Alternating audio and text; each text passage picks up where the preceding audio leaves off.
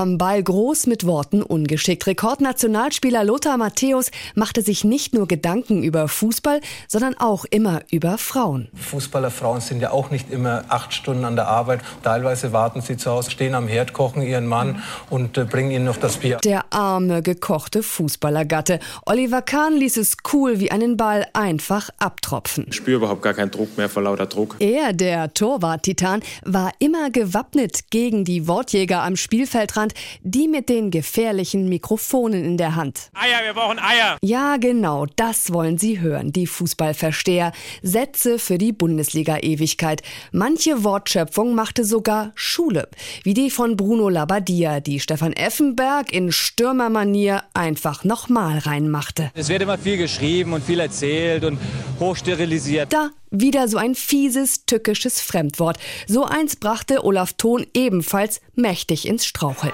Ich habe ihn, wenn überhaupt, ähm, so leicht retuschiert, aber ich war an der falschen Seite in dem Moment. Egal von wo, der Fremdwortdschungel blieb undurchsichtig und auch die Redewendung hatte den einen oder anderen Kicker auf dem Gewissen. Lukas Podolski zum Beispiel, den streckte sie nicht nur einmal nieder.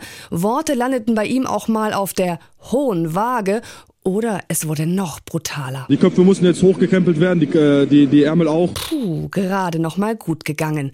Hans-Hubert Vogt kriegte die Kurve nicht ganz. Als Trainer in Leverkusen sezierte er das Spiel seiner Mannschaft mit scharfem Wort. In der zweiten Halbzeit äh, hat Köln aggressiver gespielt und man hat ihnen einige Geschenke operiert und man hat sie dankbar angenommen. Trotzdem, interessant ist nicht nur auf dem Platz, sondern auch am Herd und im Bett. Und manchmal, ja manchmal vermischt sich alles wie von Geisterhand.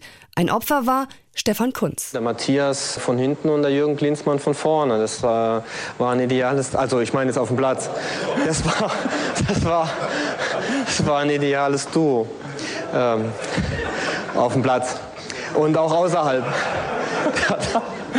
mein Gott, ey. Die verbale Sackgasse, in die geriet sogar Ehrenspielführer Uwe Seeler. Äh, sag ich mal, ich sage Ihnen hier ganz klar, und das sage ich ganz offenen Herzens. Äh, ja, aber was? Horst Rubesch hatte für solche Fälle eine erprobte Antwort parat. Man, man lässt das alles nochmal Paroli laufen und äh, muss da gut drüber nachdenken über die Geschichte. Genau.